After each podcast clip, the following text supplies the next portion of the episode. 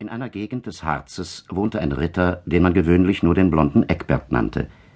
Er war ungefähr 40 Jahre alt, kaum von mittlerer Größe, und kurze hellblonde Haare lagen schlicht und dicht an seinem blassen, eingefallenen Gesichte.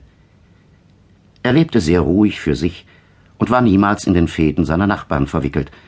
Man sah ihn nur selten außerhalb der Ringmauern seines kleinen Schlosses. Sein Weib liebte die Einsamkeit ebenso sehr, und beide schienen sich von Herzen zu lieben, nur klagten sie gewöhnlich darüber, dass der Himmel ihre Ehe mit keinen Kindern segnen wolle. Nur selten wurde Eckbert von Gästen besucht, und wenn es auch geschah, so wurden ihretwegen fast nichts in dem gewöhnlichen Gange des Lebens geändert.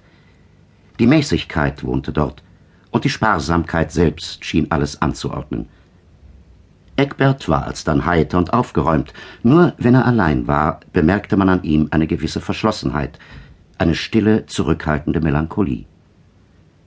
Niemand kam so häufig auf die Burg als Philipp Walter, ein Mann, an den sich Eckbert sehr gehängt hatte, weil er an ihm ungefähr dieselbe Art zu denken fand, die er selbst hatte.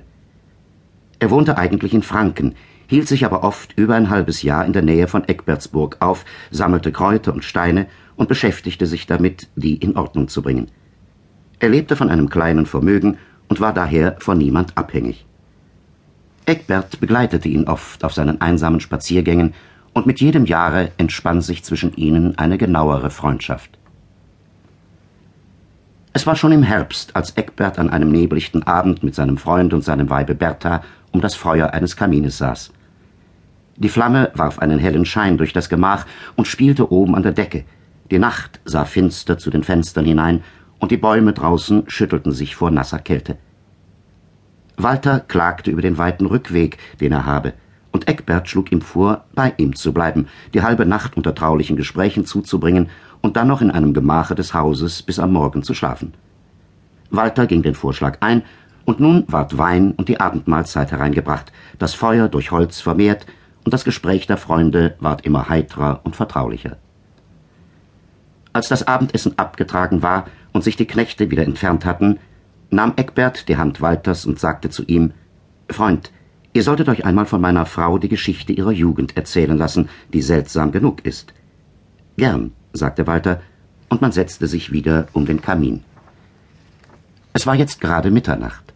Der Mond sah abwechselnd durch die vorüberflatternden Wolken.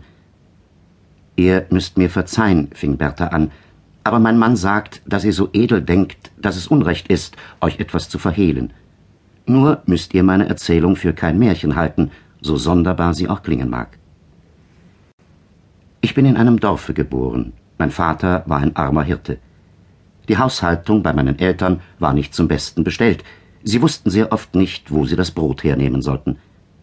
Was mich aber noch weit mehr jammerte, war, dass mein Vater und meine Mutter sich oft über ihre Armut entzweiten und einer dem anderen dann bittere Vorwürfe machte. Sonst hörte ich beständig von mir, dass ich ein einfältiges, dummes Kind sei, das nicht das unbedeutendste Geschäft auszurichten wisse, und wirklich war ich äußerst ungeschickt und unbeholfen. Ich ließ alles aus den Händen fallen. Ich lernte weder Nähen noch Spinnen.